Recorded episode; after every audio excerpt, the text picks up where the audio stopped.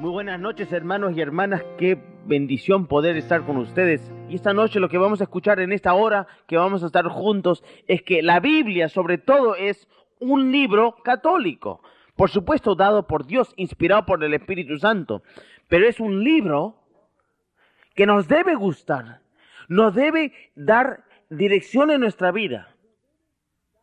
El tema que vamos a escuchar esta noche y que vamos a tratar es un tema que yo diría es la raíz de los problemas entre los católicos y los no católicos cristianos.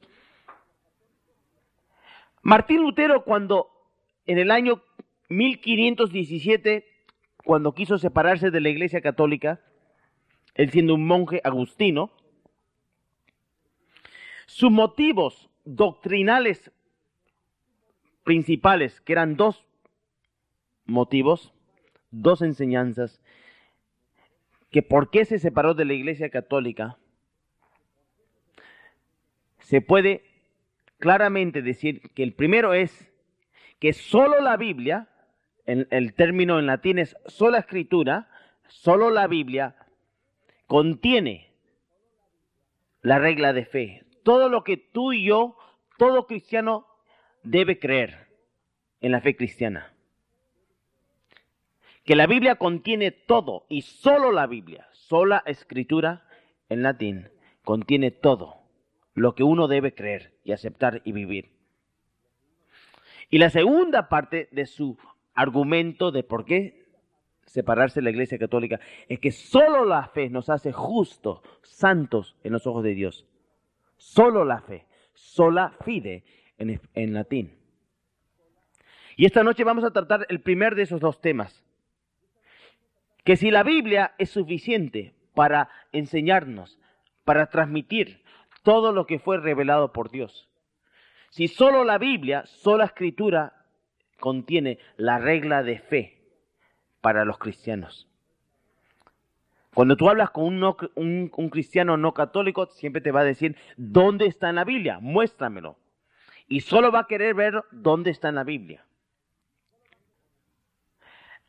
Quiero comenzar esta noche diciendo que el deseo primordial de la misión de la Iglesia Católica es enseñar el Evangelio de Jesucristo nuestro Señor y Salvador en su plenitud.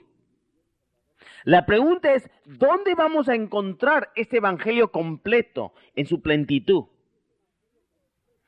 El no católico cristiano diría en la Biblia y solo en la Biblia. Pero antes de mirar las diferencias entre los católicos cristianos y los no católicos cristianos, vamos a mirar en qué estamos en acuerdo entre los católicos cristianos y los no católicos cristianos, los protestantes, evangélicos, bautistas, tantos de esos, pentecostales, tantos grupos. Primero, ambos grupos, los dos, creemos que la iglesia, perdón, que la, que la Biblia la Sagrada Escritura, no, en, en la Sagrada Escritura no hay error.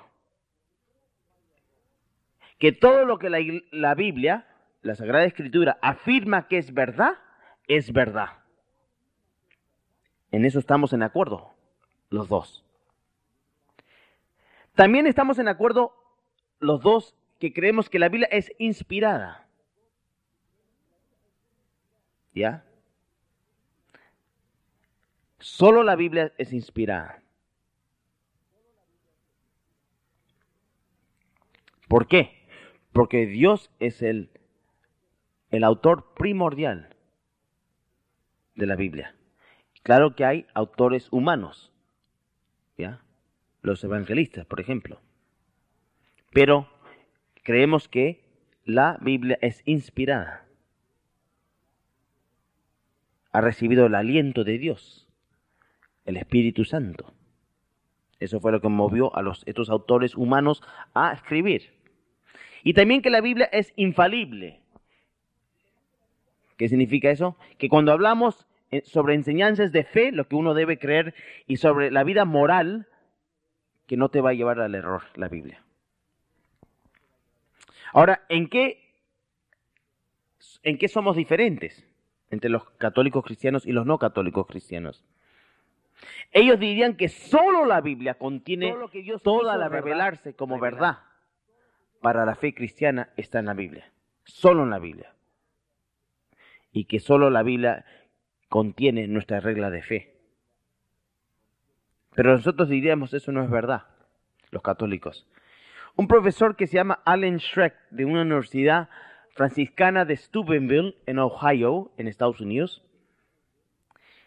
en su libro Católico y Cristiano, nos dice que los, que, los católicos nos da esta idea, que aunque que los católicos creemos que la Biblia contiene primordialmente la revelación de Dios, que Dios también ha querido, ¿ya? Revelarse, revelar su verdad y guiar a su pueblo en diferentes maneras.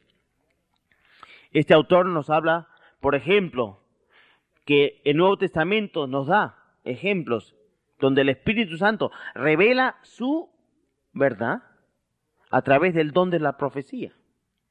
Eso lo encontramos en Hechos capítulo 11 versículo 27 a 30 y Hechos 21 versículo 10 a 12. En los concilios de los líderes de la iglesia. Por ejemplo, la, la misma Biblia habla del concilio de Jerusalén en Hechos capítulo 15 versículo 28, donde habla sobre el concilio de Jerusalén. Y también a veces Dios ha querido revelarse a, individuos, como Pedro, Hechos 10, versículo 9 a 17.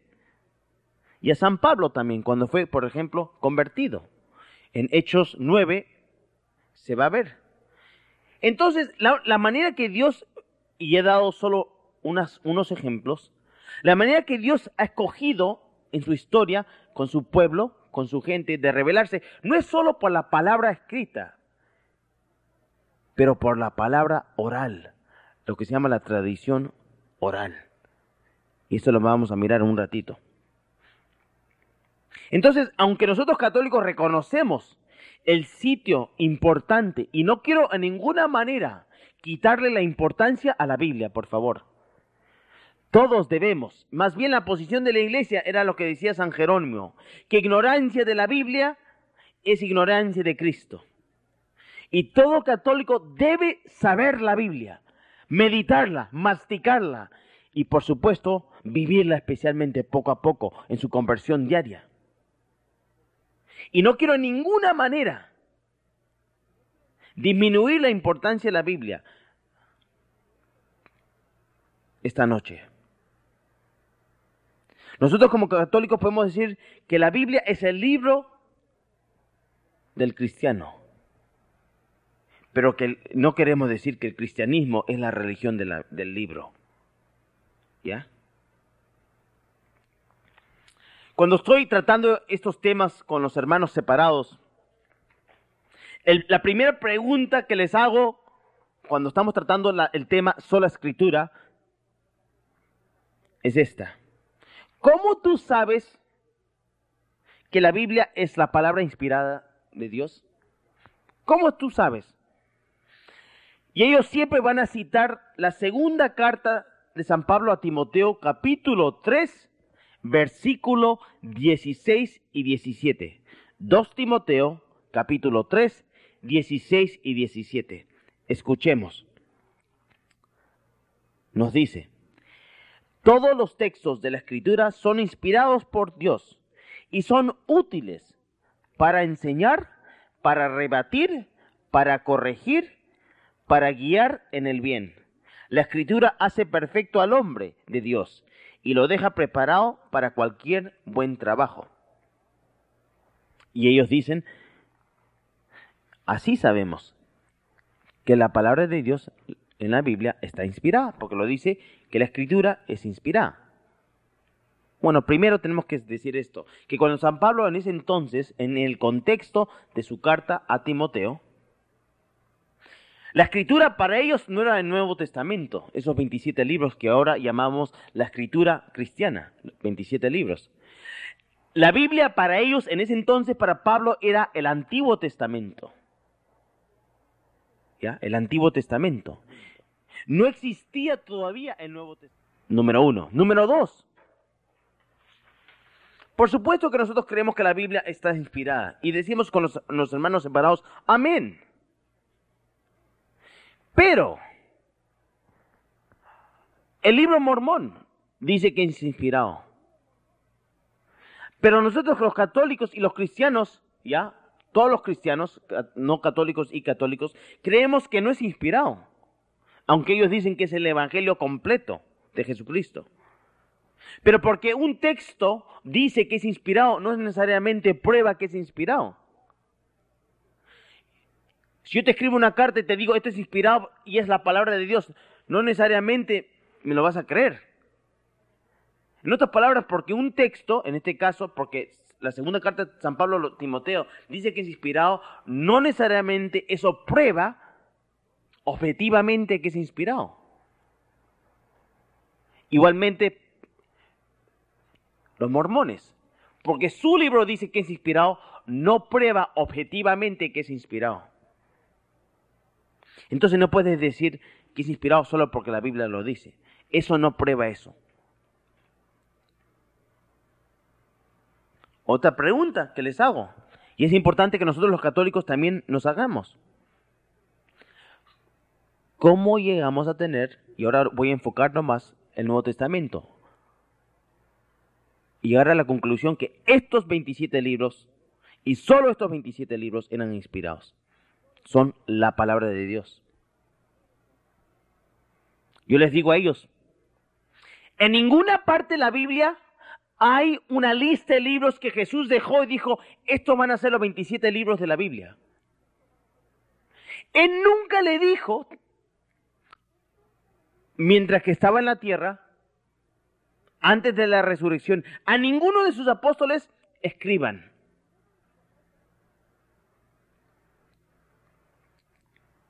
Jesús nunca ni escribió ni una, ni una introducción. Pero vamos a decir lo que sí les dijo. Vamos a mirar juntos, hermanos, a Mateo 28, versículo 19.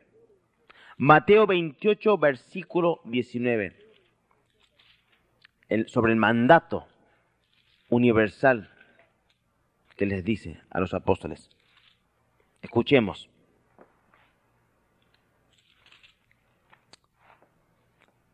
Entonces Jesús acercándose les habló con estas palabras. Mateo 28, 18. Todo poder se me ha dado en el cielo y en la tierra. Por eso vayan y hagan todos los vayan y hagan que todos los pueblos sean mis discípulos. Bautícenlos en el nombre del Padre y, el, y del Hijo y del Espíritu Santo. Y ¿qué dice ahí? No dice y escriban, no, y enséñenles a cumplir todo lo que yo les he encomendado. Entonces, el mandato no es a escribir, el mandato es a enseñar. Vemos lo mismo en Lucas 24, versículo 45 a 47. Una cosa que de repente no nos hemos dado cuenta y ellos tampoco, los hermanos separados, es que si Jesús hubiese querido que toda la autoridad que la Biblia y solo la Biblia, solo la escritura conteniese todo, toda la verdad que todo cristiano debe creer y solo la palabra escrita tiene el peso, la autoridad para decirnos esto es verdad y solo esto, ¿por qué solo tres de los doce apóstoles originales ¿Por qué tenemos sus palabras escritas? Solo tres de los doce. ¿Acaso los otros nueve no tenían autoridad? ¿Sus enseñanzas? Aunque Él les habló a, todos ese mandato a enseñar a todos los pueblos del mundo. Pero solo tres tenemos sus palabras escritas. Son los tres, son los autores de los primeros, de los primeros doce apóstoles, solo tres son autores de las, de los textos bíblicos. ¿Cuáles son? Mateo, Pedro y San Juan. Solo ellos tres son autores de libros, de la palabra escrita. Otra cosa. ¿Cómo sabemos? Y esto vamos a tratar después. Yo les pregunto, ¿cómo sabemos que Mateo escribió Mateo? Ellos me dicen, Mateo lo dice. Y no, Mateo no lo dice. Mira cómo empieza Mateo. ¿Cómo empieza Mateo? Mateo empieza dando una genealogía, una lista de los antepasados de Jesús. ¿Ya? Esa es la manera que Mateo empieza. Dice, estos fueron los antepasados de Jesús. Así empieza. Y empieza a nombrar desde Abraham hasta José. Y pues menciona a Jesús. Así empieza el Evangelio de Mateo. Pero no empieza yo Mateo y el autor de este libro, no, empieza con dando una lista de los antepasados de Jesús. ¿Cómo sabemos? La Biblia no nos dice. ¿Cómo sabemos quién escribió Marcos o San Juan o San Lucas? La Biblia no lo dice. ¿Qué nos dice la Biblia? Vamos a comenzar con Lucas. El primer capítulo de Lucas, Lucas 1.1. Miren lo que dice. Escuchemos. Varias personas, Lucas capítulo 1, versículo 1. Varias personas han tratado de narrar las cosas que pasaron entre nosotros a partir de los datos que nos entregaron aquellos que vieron y fueron testigos desde el principio y que luego se han hecho servidores de la palabra. Siendo así, también yo he decidido investigar hasta el origen de esta historia y componer para ti, excelente Teófilo, un relato ordenado de todo.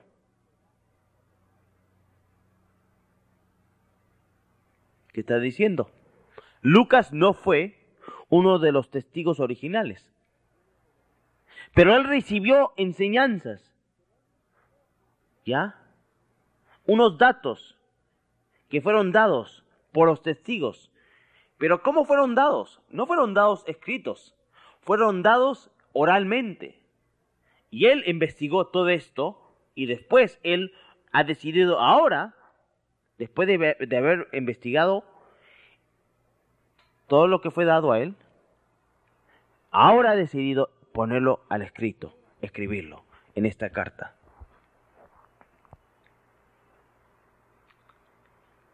Vamos a ver a Judas, el, libro de Judas.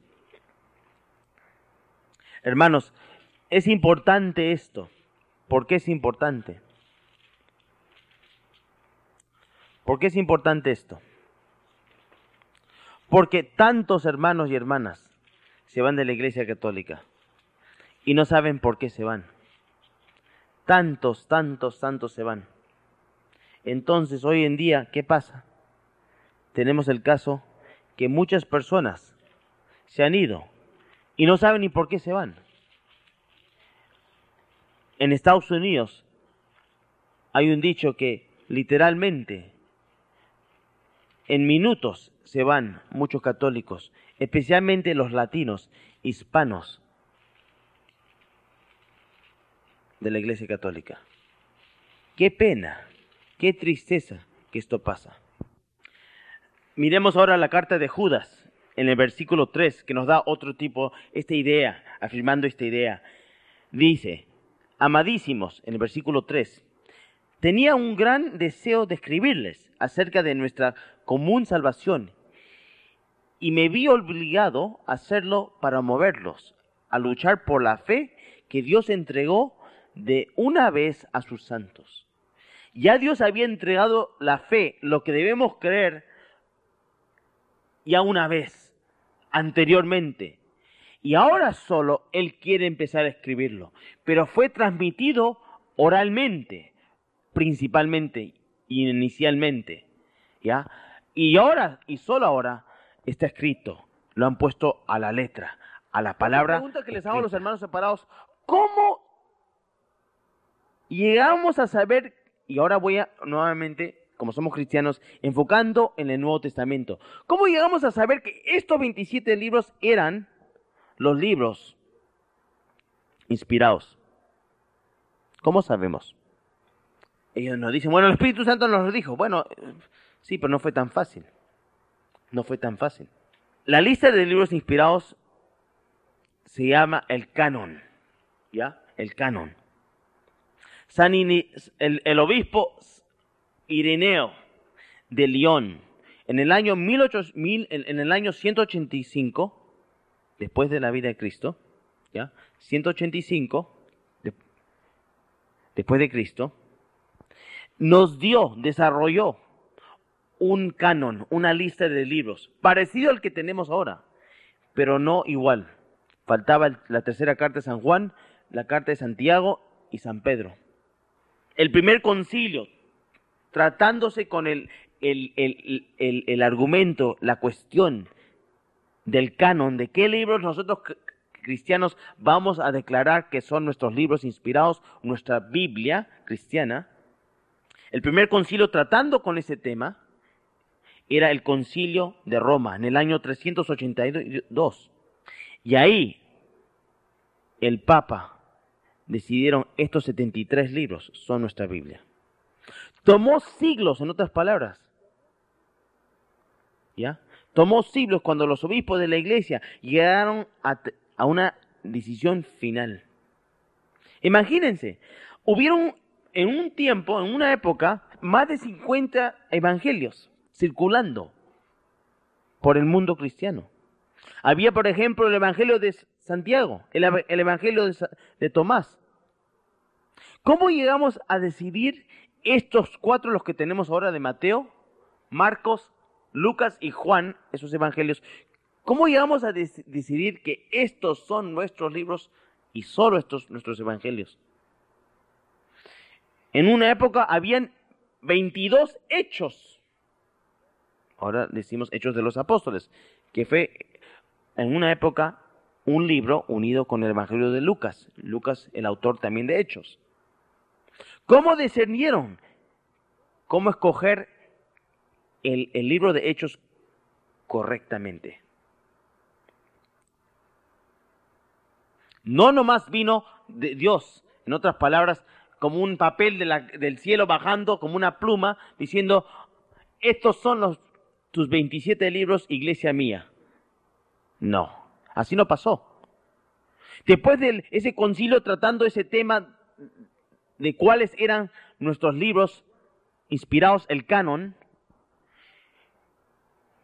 en el concilio de Cartago, en el año 397, ahí es cuando encontramos una lista, un canon completo de cuáles son nuestros libros inspirados.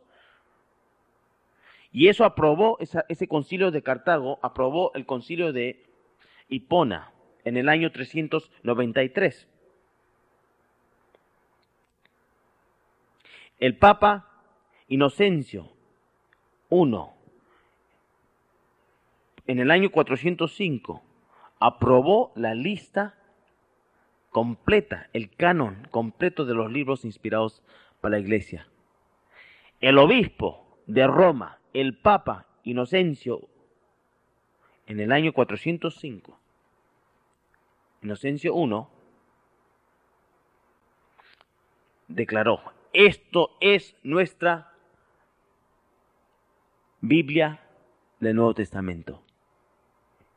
Y incluían los 73 libros. Entonces la decisión no fue hecha por cada persona, pero por el Papa, por supuesto, inspirado, inspirando a, las, esas, esos concilios de Hipona en 393, de Cartago 397 y de Roma 382. ¿Ya? Pero fue un proceso, tomó siglos para llegar a eso. En otras palabras, necesitabas, necesitabas la a la iglesia para llegar a esa conclusión, esa, esa decisión fe en los evangelios si no hubiese sido por la autoridad de la iglesia que lo dirigió a él aceptarlo. Martín Lutero después de haberse salido de la iglesia católica. Dice que le daba las gracias a la iglesia, porque si no hubiese sido por la iglesia católica, no hubiésemos sabido nada de lo que era la Biblia cristiana. ¿Qué estamos diciendo? Que la iglesia existió antes de la Biblia. Si no hubiese sido por la iglesia católica, nuestros hermanos separados no tendrían ni Biblia. Eso es parte, este proceso de los concilios, es parte de la tradición oral. Ahora, muchos dicen que la, la palabra tradición es una mala palabra. Ustedes católicos y sus tradiciones. Bueno, San Pablo mismo dice, en la segunda carta de San Pablo a los tesalonicenses, dice esto, escuchemos. Capítulo 2, versículo 15, nos dice esto. Estaré con el versículo 14, 2 tesalonicenses 2, 14 y 15. Con este fin los llamo mediante el Evangelio que predicamos y los destinó a compartir la gloria de Cristo, Jesús nuestro Señor. Por eso, hermanos, manténganse firmes y guarden fielmente las tradiciones que les enseñamos, de palabra o por carta. Lo que tenemos en carta es lo que está en la Biblia. la palabra es la tradición oral. Ambas cosas uno tenía, todo cristiano, que aceptarlo y guardarlo fielmente. Esas son las tradiciones que entonces Dios ha revelado su verdad y estamos atados a creerla. No solo la palabra escrita. Más bien, nosotros como católicos creemos que la revelación de Dios, su verdad, ha venido en tres medios. ¿En qué forma? La Biblia, la palabra escrita, la, tradición oral y el magisterio de la iglesia, que nos enseña y nos interpreta y ha sido prometida que el Papa y los obispos unidos a él oficialmente iban a poder enseñarnos lo que es verdad, sin error. Eso es lo que significa ser infalible, el Papa. ¿Ya? Y Jesús, a través del Espíritu Santo, nos prometió eso. Ese es otro tema. Pero continuando nuestro tema, vemos que no solo uno está atado a creer y aceptar y a vivir lo que está en la Biblia, porque habla San Pablo ahí que lo que está también predicado, esa tradición ha venido a través de la tradición orada, la prédica. Eso en la segunda, en la misma carta, en la segunda carta a los tesalonicenses, capítulo 3, versículo 6, mira esta actitud de San Pablo. Hermanos, les ordenamos, en nombre de Cristo Jesús el Señor, que se aparten de todo hermano que viva sin hacer nada, a pesar de las, de las traducciones que les transmitimos ¿Ok? A todo hermano que no han aceptado las tradiciones, deben apartarse de él. Es lo que está diciendo. Bastante duro. No, no, continuamos ahí, continuamos siguiendo. La segunda carta de, de Juan, no estoy hablando del Evangelio, la segunda carta de Juan nos dice algo también muy interesante muy interesante. 2 Juan capítulo 12, perdón, versículo 12. Nos dice esto. Tendría muchas cosas que escribirte, pero prefiero no hacerlo con papel y tinta. Espero, espero ir personalmente y hablarte de viva voz, para que nuestra alegría sea perfecta. Él está escogiendo hablarles, enseñarles, no por carta, no por el medio solo escrito, pero verbalmente, en su prédica. Lo mismo lo dice la, tercera carta de Juan, versículo 13. Ahora, miremos ahora a ver si San Pablo, no solamente en su segunda carta a los tesalonicenses, pero también en su primera carta a los Corintios, versículo, capítulo 11, versículo 2. Escuchemos, donde San Pablo también va a hablar de las tradiciones. Los alabo porque en todo se acuerdan de mí y porque guardan las tradiciones conforme ese proceso, de transmitir de generación a generación. De ahí viene la palabra traducción. ¿Ya? Pero esto primordialmente, principalmente ha venido oralmente en la prédica.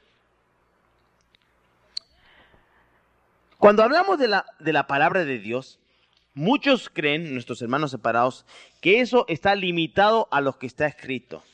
¿Ya? La primera carta de San Pablo, 1 Pedro, capítulo 1, versículo 23 a 25, nos dice lo contrario. Escuchemos. 1 Pedro, capítulo 1, versículo 23 a 25 ya que nacieron a otra vida que no viene de hombres mortales, ustedes ahora viven por la palabra eterna del, Dios, que vive y que permanece. Está escrito, y él va a citar ahora, un texto del Antiguo Testamento, Isaías 40, versículo 6. Toda carne es como hierba y su gloria como flor del campo. La hierba se seca y la flor se cae, pero la palabra del Señor permanece eternamente la palabra de que se habla aquí es la buena nueva que llegó a ustedes. Otro ejemplo de la tradición oral, de la prédica, no solamente lo escrito. ¿Cómo recibimos la fe?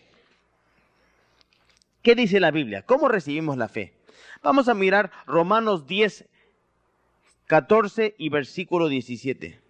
Romanos 10, versículo 14 y 17. Nos dice esto. Pero ¿cómo invocar? Perdón. Pero ¿cómo invocarían al Señor sin antes haber creído en Él? ¿Y cómo creer en Él sin haberlo escuchado? ¿Y cómo lo escucharán si no hay quien predique? ¿Ok? Ese es San Pablo. Y después en el versículo 17 nos dice, por lo tanto, la fe nace de una predicación y la predicación se arriaga en la palabra de Cristo. Otras traducciones dice, la fe viene a través de lo escuchado. ¿Ya? La fe viene cuando alguien lo escucha, no necesariamente lo lee. ¿Ok? Fe viene a través del escuchar. Es lo que está diciendo Pablo en Romanos 10, versículo 17. Hay otros ejemplos de cómo Dios ha escogido revelar su verdad su enseñanza. Lo que estaba uno atado, todo, todo cristiano atado a creer. Hechos 16, 32. Hechos 16, 32. Vamos a ver algo muy interesante lo que habla San Pablo nos dice esto. Y le anunciaron la palabra del Señor a él y a todos los de su casa. Está hablando San Pablo acá, donde Pablo y, el, y Silas van a enseñar. ¿Ok? ¿Y qué pasa? ¿Cuál fue el medio que usaron para enseñarles? Le anunciaron. En otras palabras, lo predicaron. En el mismo, en el mismo libro, Hechos 20, 25 a 27. Hechos 20, 25 a 27. Vamos a ver algo muy interesante. Escuchemos. Y ahora yo sé que no me volverán a ver ustedes, entre quienes pasé predicando el reino. Por eso Hoy les puedo declarar que no me siento culpable de nada respecto de, ninguno, puesto que nunca dejé de anunciarles plenamente la voluntad de Dios. ¿Ok? ¿Qué está diciendo? Que Pablo plenamente anunció el plan salvífico de Dios, no escrito, pero oralmente lo anunció, lo predicó. Hay un ejemplo en este mismo libro, en Hechos 20, versículo 35, donde vamos a leer de un dicho de Jesús. Y cuando yo llego a, este, esta parte de mi, de mi conversación con los hermanos, les pregunto, ¿qué evangelio usó Lucas para conseguir este dicho de Jesús? Mira lo que dice. Hechos 20, 35, esto es muy importante. Escuchemos. En todo les he enseñado que es así como se debe trabajar, a fin de tener también para ayudar a los necesitados, recordando las palabras, recordando las palabras de- del Señor Jesús, que dijo, hay mayor felicidad en dar que en recibir. Les pregunto, ¿en qué evangelio? Y por supuesto se ponen a nombrar algunos evangelios. La verdad es que en ninguno de los evangelios está escrito esa palabra del Señor. Hay mayor felicidad en dar que en recibir. Solo lo sabemos a través de la tradición oral. Vamos a mirar, también déjame darte otros ejemplos de esto. Hechos 19, versículo 10, no lo vamos a mirar. Hechos 19, versículo 10 y también Hechos 15, 27. Pero ahora quiero mirar a uno que sí es también bien importante que no quiero olvidarme. La primera carta de los Corintios, 1 Corintios capítulo 15, versículo 6. 1 Corintios 15, versículo 6. ¿Qué dice? Un momentito, me, perdí un segundito. Ok, acá está. Después se hizo, hablando de, de la resurrección de Jesús, después se hizo presente a más de 500 hermanos de una vez. La mayoría de ellos viven todavía y algunos ya enterraron en el descanso. Perdón, ya entraron en el descanso. ¿Dónde consiguió esa información San Pablo? Sabemos que la Biblia, los evangelios hablan que Jesús fue sepultado, como dice en el versículo 4 de 1 Corintios 15, 4, que fue sepultado, que resucitó al tercer día. Eso lo dicen los evangelios, sabemos eso. Como lo dicen también las escrituras, ¿ok? Que se apareció a Pedro y luego a los doce, eso sabemos. Esa información Pablo lo, puede, lo ha podido haber conseguido de los evangelios. Pero esta última parte en el versículo 6, después se hizo presente a más de 500 hermanos de una vez. No sabemos esa, es- esa experiencia de Jesús resucitado a, 500 a más de 500 hermanos. ¿Cómo lo recibió San Pablo esa información? No lo sabe de los evangelios, lo sabe porque fue transmitido esa experiencia auténtica a más de 500 hermanos oralmente. Esta verdad de Jesús resucitándose fue transmitida oralmente, en la tradición oral. Nos estamos dando cuenta, hermanos, que lo escrito no es el único medio que Dios ha escogido de revelar su verdad. En Mateo capítulo 23, 1, 2, vemos un ejemplo donde Jesús va a citar una verdad que no está mencionado en el Antiguo Testamento. Escuchemos, Mateo 23, versículo 1. Entonces Jesús dirigió al pueblo y a sus discípulos el siguiente discurso. Los maestros de la ley y los fariseos ocupan el puesto de Moisés.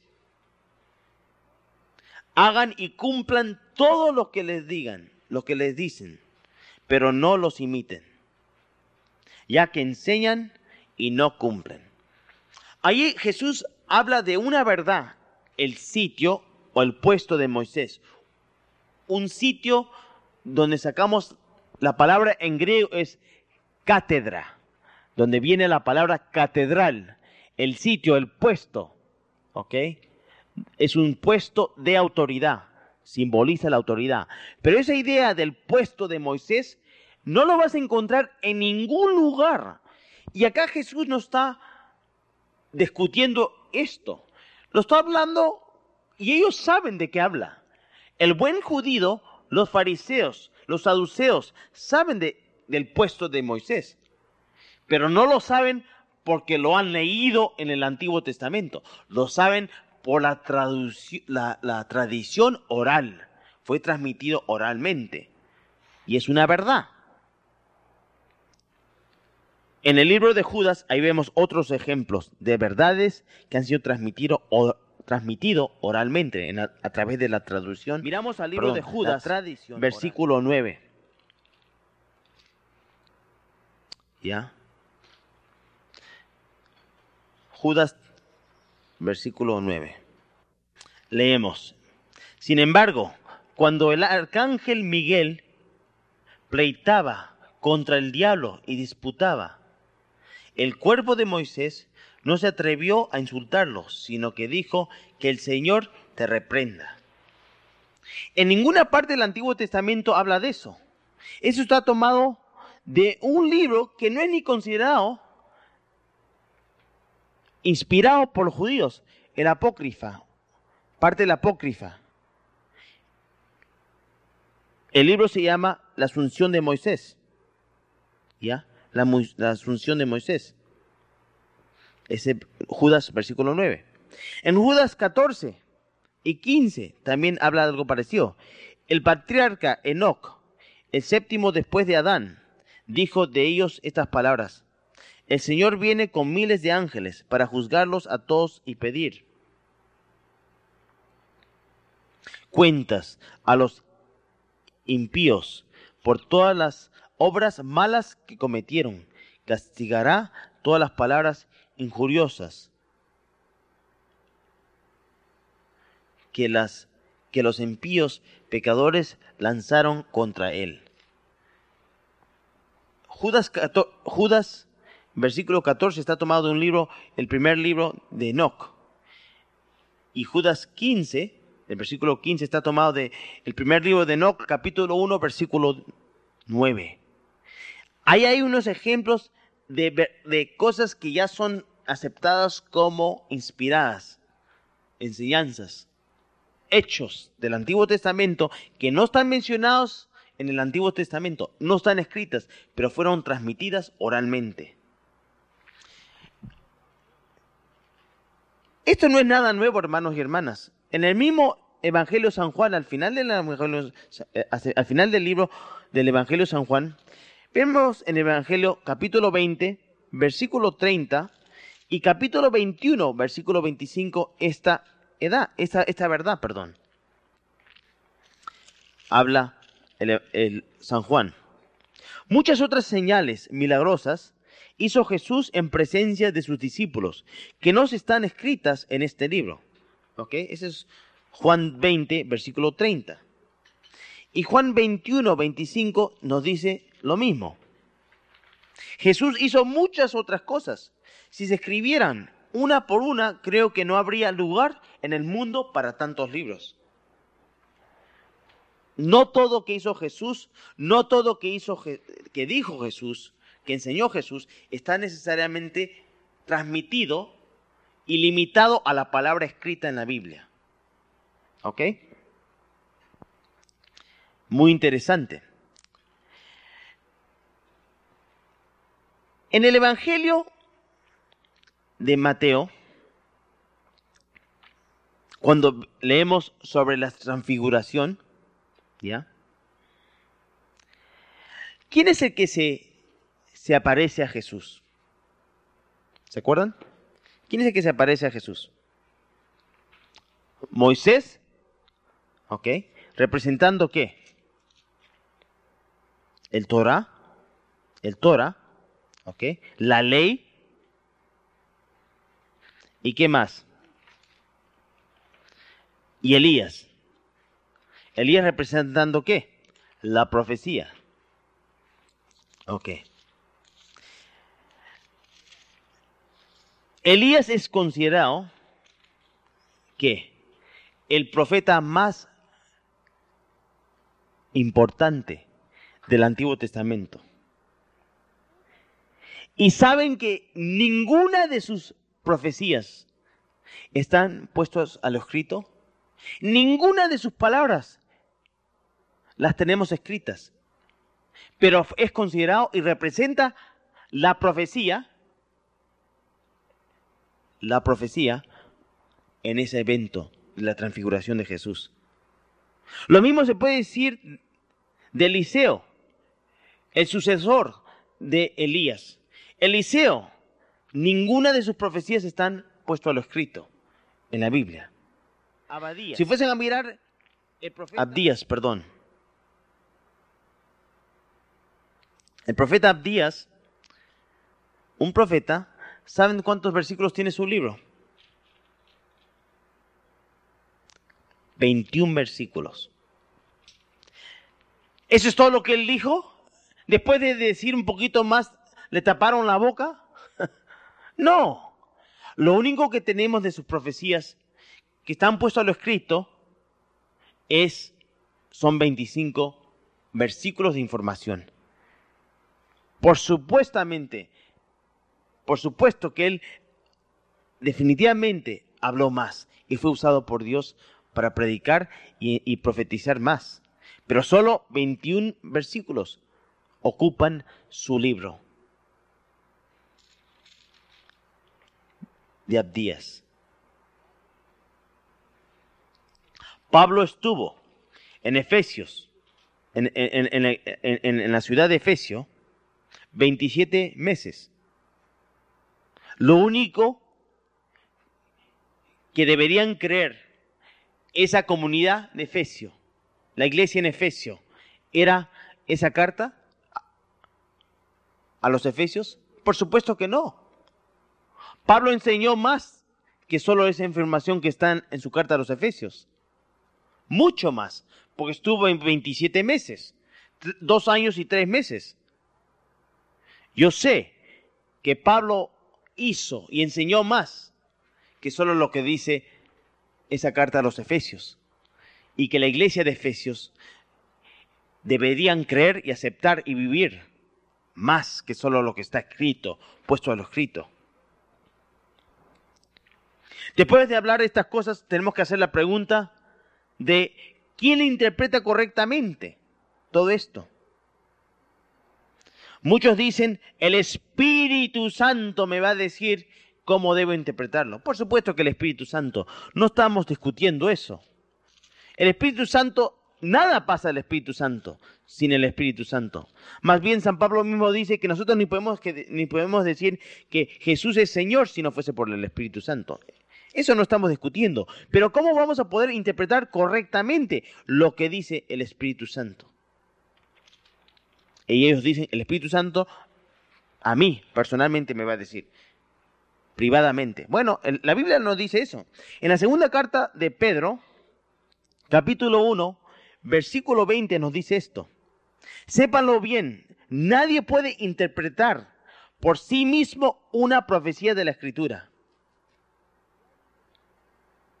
¿Ok? No hay interpretación personal. La, carta de Pedro lo dice. Y también sabemos lo que dice la segunda carta de San Pedro, capítulo 3, versículos 15 y 16. Escuchemos. Y consideren que la paciencia del Señor con nosotros es para nuestra salvación, como ya se lo escribió nuestro querido hermano Pablo, con la sabiduría que se le ha dado. Y lo repite en todas las cartas donde habla de estos asuntos. Hay en ellas algunos puntos difíciles de comprender que las personas ignorantes y poco firmes en su fe tuercen lo mismo que las demás escrituras para su propio prejuicio. Para su propio prejuicio. Él mismo admite que hay muchas, muchas enseñanzas de, de Pablo que son difíciles de entender. Todos aquellos hermanos que no creen, o que creen mejor y aceptan que solo la Biblia es necesaria, que solo la Biblia representa nuestra regla de fe, de lo que todo cristiano debe creer y está limitado a lo escrito, todos ellos aceptan eso. Y no sé si sabían, pero hoy en día hay más como 25 mil denominaciones protestantes alrededor del mundo. Y al mismo tiempo todos dicen, solo la Biblia es suficiente y solo la Biblia me va a decir cómo interpretarlo. no todas esas 25 mil iglesias pueden tener la verdad aunque todos aceptan. Esta, esta tradición humana de Martín Lutero, porque lo interesante es que cuando yo hablo con estos hermanos les digo, ¿dónde dice la Biblia? Que solo la Biblia nos va a transmitir la revelación de Dios. lo que todo cristiano debe creer, que solo la Biblia, solo la escritura, uno debe, solo la Biblia, lo que está en la Biblia, contenido en la Biblia, uno debe aceptar y creer y vivir. ¿Dónde está eso en la Biblia? Ese texto que yo le leí de segunda carta de, de Timoteo, vamos a mirarlo una vez más, porque ese es uno que van a citar siempre. Dice esto, 2 Timoteo 3, 16 y 17. Todos los textos de la Escritura son inspirados por Dios y son útiles para enseñar, para resbatir, para corregir y para guiar en el bien. Y ellos dicen que eso dice que solo la Biblia es necesaria, que eso prueba la enseñanza de solo escritura. Yo le digo, ese texto no dice que solo la Biblia es necesaria. Ese texto dice que todos los textos de la escritura son inspirados por Dios y son útiles. La palabra útil no necesariamente significa suficiente. La oración es útil también, pero no es solamente, no solo la oración es necesaria para hacer las, los buenos hechos de Dios. ¿Ya? Entonces, ese texto que ellos van a citar no enseña que solo la Biblia es necesaria pero dice que la Biblia es útil. Y eso no lo estamos discutiendo, diríamos con ellos amén.